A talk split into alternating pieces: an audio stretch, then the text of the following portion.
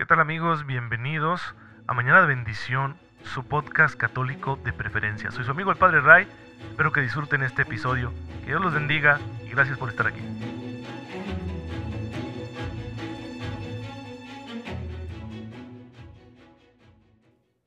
Muy buenos días queridos hermanos, bienvenidos a su podcast católico Mañana de Bendición, soy su amigo el Padre Ray, espero en Dios que se encuentren muy pero muy bien, gozando de cada cosa buena que el Señor quiere darnos porque nos ama, porque está con nosotros, porque todos los días quiere ofrecernos la oportunidad de ser santos, como ya lo han hecho muchos hermanos y hermanas nuestros. Así que hay que pedirle al Señor su gracia para poder ser santos, porque esa es su voluntad para nosotros. Y la santidad traerá un gran fruto, que es la participación en la vida eterna, y todos queremos esa participación.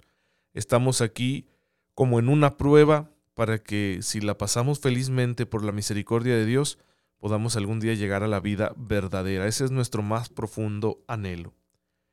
Hermanos, el día de hoy quiero platicarles de la vida de San Nicolás de Flue. No sé cómo se pronuncia su apellido. Se trata de un santo suizo que de alguna manera es conocido como el padre de Suiza y que tiene una vida sumamente interesante. Nace en 1417 en una familia de católicos campesinos que se dedican a trabajar la tierra.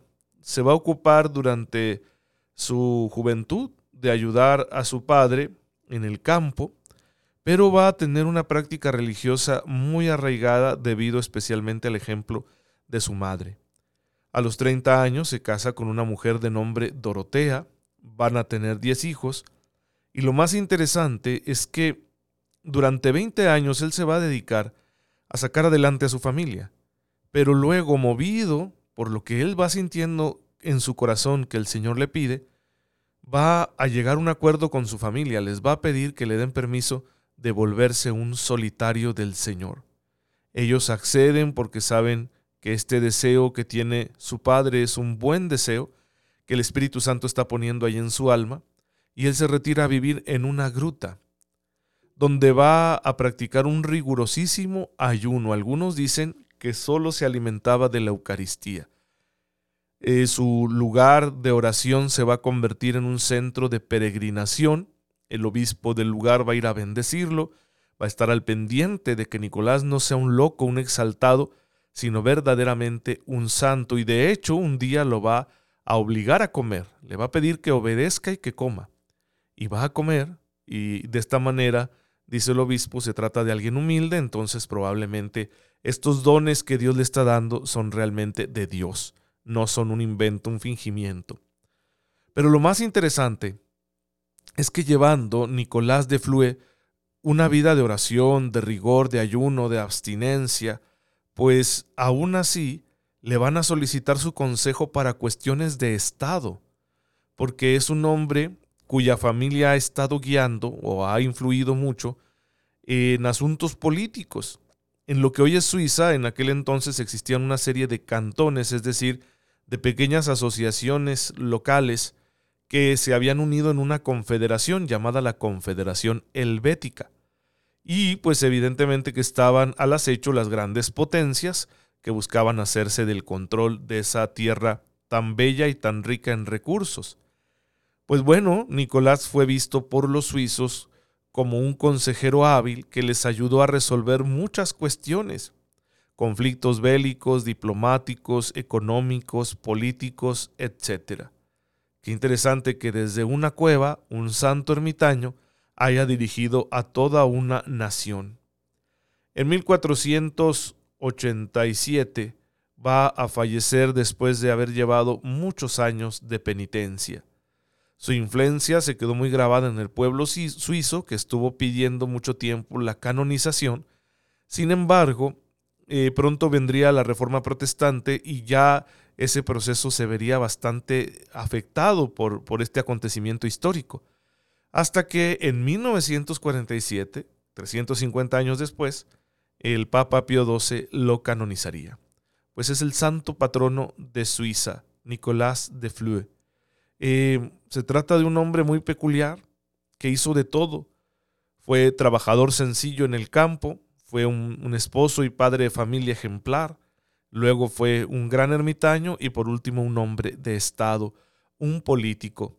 Pues esto significa que todas estas acciones, responsabilidades, deberes, no están peleados con la vida cristiana, por el contrario, se nutren de la vida cristiana. Si uno tiene una vida cristiana seria, una espiritualidad ordenada, profunda, arraigada, esto va a hacer que los deberes que tenemos en este mundo se realicen de la mejor forma posible. No solo que se realicen en la bondad, sino también en la habilidad. Es decir, un buen cristiano puede ser un excelente político, por una parte porque guarda una ética coherente con su fe, pero también por otra parte porque es hábil, el Señor le ayuda a ser hábil para realizar las tareas de este mundo. Así que más nos vale ser santos, hermanos, pidamos la intercesión de San Nicolás, especialmente para aquellos que se ven envueltos en las tareas de la política, de la organización de la vida civil, para que el Señor los guíe y les permita dar ejemplo en medio de esas circunstancias. Eh, los laicos tienen que estar especialmente comprometidos con la vida política de su nación. Así que hay que entrarle, hermanos, no, no le saquemos y hay que hacerlo como lo que somos, como hijos de Dios.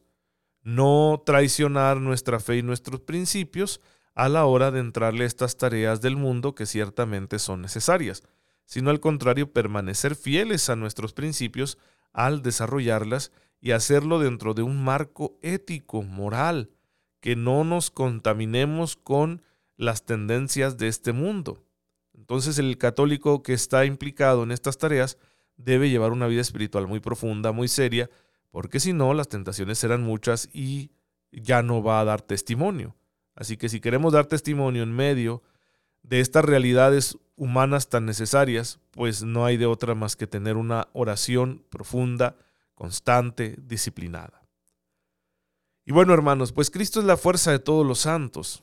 Este hombre, si dejó la vida familiar para recluirse en una cueva y vivir de la oración, pues lo hizo movido por Cristo, porque conocía al Señor. Tenía a Jesús como centro de su vida. Así que nosotros también estamos llamados a hacer que Jesús sea lo primero. Para esto tenemos que conocerlo. Y estamos conociéndolo. Retomemos este gran acontecimiento histórico del que estamos hablando, que se los dejé en suspenso porque, como decimos aquí en México, pues me tomé un superpuente. Cuando coincide un, coincide un día feriado con fin de semana, tenemos esta experiencia de descanso largo que nosotros llamamos puente. Pues eh, me lo tomé porque no falta que se ofrezca aquí en el ministerio sacerdotal y de pronto no me permite estar aquí con ustedes en el podcast.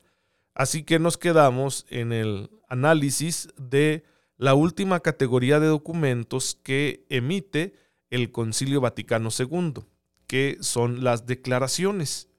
Ya vimos la categoría principal, que son las constituciones, vimos la categoría secundaria, que son los decretos, y ahora vamos a hablar de las declaraciones. Las declaraciones del Concilio Vaticano II, especialmente dos de ellas, fueron quizá las más revolucionarias. les voy a platicar por qué. Se trata de tres documentos. Uno se denomina Dignitatis Humanae, que trata sobre la libertad religiosa y es una toma de postura muy clara de la Iglesia frente a una realidad que en algunos esquemas anteriores la Iglesia había practicado de forma diferente. La Iglesia reconoce el derecho fundamental de toda persona a elegir su propia religión. Una cosa que no se había afirmado, al menos no con esta contundencia, en el magisterio eclesiástico anterior. Porque el sistema social en el que seguía viviendo de alguna manera la iglesia era un sistema llamado de cristiandad. ¿Qué significa? Una sociedad configurada según la cultura católica. Esto había sucedido en la Edad Media y se había prolongado, a pesar de muchos avatares históricos, de alguna forma se había prolongado incluso hasta la edad contemporánea, hasta el siglo 19 y principios del siglo XX. De alguna manera podíamos decir que todavía existía algo de ese régimen de cristiandad en la configuración social, especialmente en las naciones occidentales, como lo es en Europa y, y en América. Pero, pues no es un esquema que sea infalible. No podemos decir este es el esquema que Dios nuestro Señor quiere. Donde la iglesia configure todas las realidades, donde la impronta cristiana haga que, que todo sea como homogéneo y que todos vayamos por un mismo rumbo. Puede que el Señor no quiera esto, ¿por qué? No porque no quiera que todos conozcan a Cristo y se salven, no porque no quiera que todos formen parte de la iglesia, sino porque quizá no es la voluntad de Dios que las instituciones civiles y eclesiásticas estén fusionadas. Quizá en este régimen ese es el problema, que se ve lo social, o institucional, como algo de la iglesia. Y fíjense cómo muchas veces en algún movimiento político, por ejemplo la Guerra Civil Española, al identificar a la iglesia con el régimen, un régimen al que se considera opresivo, y se le considera así porque con justa razón, los regímenes tienden a ser opresivos, cualquiera. Pues la gente que no estaba de acuerdo con, con, ese sistema, ¿no? con ese autoritarismo, por ejemplo, del general Franco, que era el que, el que gobernaba por, por aquel entonces, eh, después de la Guerra Civil Española, pues mucha gente no estaba de acuerdo y protestaban e identificaban a la iglesia como parte de ese régimen, porque por razones mm, muy conocidas históricamente, pues el catolicismo se apegó a ese régimen. Entonces tiene sus riesgos este sistema de cristiandad en el que el régimen social y político sea como un aliado de la iglesia. En ese sentido, puede haber una identificación peligrosa, tóxica, por usar un adjetivo muy común en nuestros días. El que la gente piense que ese sistema y la iglesia son lo mismo, cuando esos sistemas son ampliamente perfectibles y pueden llegar, han llegado, no en pocas ocasiones, a ser demasiado extremos e inhumanos. Así que ahora el concilio, reflexionando sobre esta realidad, propone una nueva aproximación a la sociedad. La relación entre la iglesia y las instituciones de la sociedad será diferente, y el punto de partida básico es reconocer el derecho a la libertad religiosa. Así la iglesia mantiene su derecho de seguir propagando el Evangelio de Cristo en todas las naciones, pero sin identificarse con ningún sistema político o social y por lo tanto reconoce el derecho que tienen todas las personas a elegir su religión, aunque ésta no sea el cristianismo. Si supieran cómo levantó ampollas en muchas conciencias esta declaración del concilio, porque hay todavía quienes siguen soñando con ese régimen de cristiandad, donde todo sea bien católico. Bueno, hermanos, pues yo creo que es un signo de los tiempos, porque de verdad nos hace mucho bien no apegarnos a los sistemas políticos económicos, sociales o culturales y seguir teniendo la independencia, la libertad de proclamar nuestra fe, de vivirla y de extenderla, pero sin identificarla con ninguna de estas realidades intramundanas. Cosa que no es fácil de hacer, pero es necesario para que el Evangelio se transmita con mayor pureza. Y al mismo tiempo, saber aceptar que si alguien tiene una idea distinta en materia religiosa, está en su derecho y no hay que imponerle la fe. No hay que usar los eh, recursos coercitivos que pueda tener una nación o las influencias políticas y sociales para obligar a los demás a creer en lo que nosotros creemos, sino confiar en la fuerza persuasiva del mismo Evangelio y de la gracia del Espíritu Santo. Pues bien, ahí tienen ustedes esta declaración Dignitatis Humanes sobre la libertad religiosa. Luego está la declaración Gravissimum Educationis, que casi nadie le presta atención, pero a mí se me hace muy importante, porque habla de la apuesta por una educación cristiana integral. Y, y, esto es fabuloso porque la iglesia siempre se ha dedicado a las tareas educativas. En muchas naciones del mundo, la iglesia tiene los mejores sistemas educativos cómo aprovecharlos para que sean constructores de una nueva humanidad, para que sirvan de ejemplo en medio de la construcción de la sociedad, para generar ciudadanos que tengan una participación civil, social, política positiva. Ese es el gran reto de este sistema educativo, que tampoco es tarea fácil. No pocas veces los sistemas educativos así muy organizados como los puede tener la iglesia, pues eh, sirven quizá mucho para el campo laboral, pero poco para la transformación social o para la misma evangelización. Esto es una realidad, que eh, hay esa crisis en el sistema educativo católico. pero el aporte es muy interesante porque afinca una serie de principios teóricos que hablan de la nobleza de la tarea de la educación y de cómo los cristianos debemos asumirla. Ah, de aquí en adelante han surgido en las distintas conferencias episcopales una serie de proyectos educativos, México no es la excepción, que intentan poner sobre la mesa estas enseñanzas del Concilio Vaticano II en la Declaración Gravissimum Educationis. Casi nadie protestó por esta declaración, pero a mí me parece fundamental. Si ustedes tienen la oportunidad de leerla, van a comprender lo vigente que está este documento. Y por último está la declaración Nostra Etate, otra de las difíciles, porque habla de las relaciones de la Iglesia con las religiones no cristianas. Aquí estamos hablando del diálogo interreligioso, uno de los fundamentos más importantes de nuestra fe en la actualidad, que significa que también la Iglesia toma una postura distinta a la hora de la relación con quienes no creen en Cristo. Distinto al diálogo ecuménico, que en un sentido técnico esa expresión se reserva para la relación con los otros grupos cristianos, Aquí estamos hablando de diálogo interreligioso, de, con aquellas religiones con las que no tenemos tanto en común, principalmente las religiones monoteístas, judaísmo e islam, pero también religiones no monoteístas, como el hinduismo, el budismo, las religiones tradicionales de los pueblos nativos, etc. Y esta toma de postura implica que la Iglesia le apuesta al respeto y a la fraternidad. Es decir, primero que nada, respetar las opciones religiosas de los demás, lo cual no significa negar la verdad de nuestra religión, como muchos han querido interpretarlo. No significa que todas las religiones sean iguales, que a muchos así les ha sonado y por eso protestan y, protestaron y siguen protestando contra este documento del Concilio Vaticano II. No. No significa negar que nosotros afirmamos ser partícipes de la verdad plena en materia religiosa gracias a la revelación de Jesucristo nuestro Señor y a la continuidad que se da entre Cristo y la Iglesia. Pero reconocemos lo que se ha llamado las semillas del Espíritu Santo, las semillas del verbo, de la palabra de Dios, o también del Espíritu Santo en las demás religiones. Es decir, hay cosas buenas en las demás religiones hay que saberlas apreciar e integrar.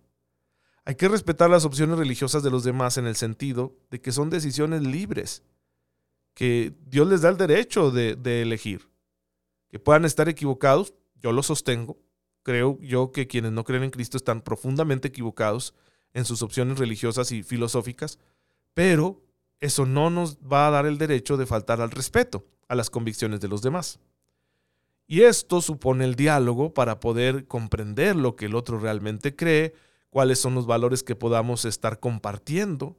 Implica reconocer que tenemos cosas en común, porque somos seres humanos y porque no pocas veces tenemos una idea compartida del bien común, de la naturaleza humana y de las exigencias morales de la naturaleza humana.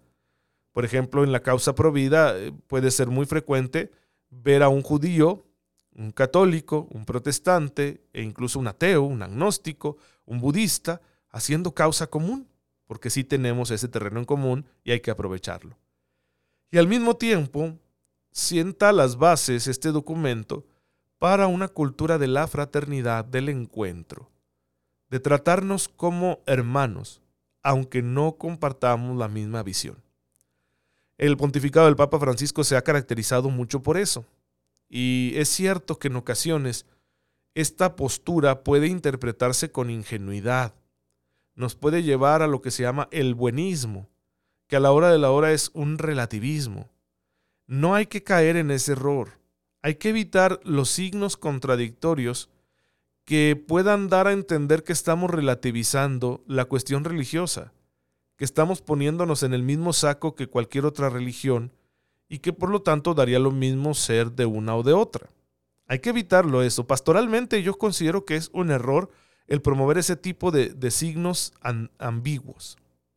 Sin embargo, sí que hay que reconocer que el Concilio Vaticano II da un gran paso para que en la interacción entre personas de distinta religión apostemos por el trabajo en común y no por fomentar divisiones que incluso después puedan generar incomprensiones y violencia. Si tenemos algo en común en nuestra propia humanidad, entonces podemos trabajar en común aunque tengamos opciones religiosas diferentes, y así también evitamos el riesgo de la violencia de índole religiosa. Insisto, sin que esto signifique que abandonemos nuestros principios ni nuestra fe, porque esto sería deshumanizarnos y no le haría ningún favor al diálogo interreligioso. No puede haber un fecundo diálogo interreligioso desde un punto de partida relativista, porque esto anularía en la práctica las religiones. ¿Y qué nos quedaría? El consenso, las votaciones. Y con lo que sabemos de, de, imperfecto que tiene ¿no? ese sistema democrático, pues no lo podemos meter a la cuestión del diálogo interreligioso. Y vamos a votar, ¿verdad? A ver a quién queremos que, que, sea el Dios de toda la humanidad. Vamos a votar. ¿Quién vota por Jesús? ¿Quién vota por Moisés? ¿Quién vota por Alá? ¿Por eh, Mahoma? Pues no, no vamos a hacer eso. Pero sí que nos ayuda a dejar de ver al otro como un enemigo y verlo como un hermano a pesar de estas diferencias. Y así también facilitar el terreno de la evangelización. Porque se va a evangelizar desde el amor, desde la mutua comprensión. Se va a evangelizar desde el respeto y no desde la imposición, la violencia, la beligerancia.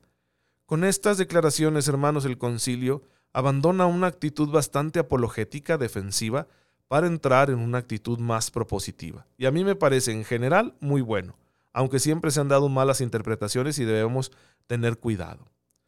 Posteriormente el concilio emite una serie de mensajes a la humanidad muy esperanzadores, también los pueden encontrar ustedes en internet y yo les sigo recomendando que se lean todos los documentos del Concilio Vaticano II.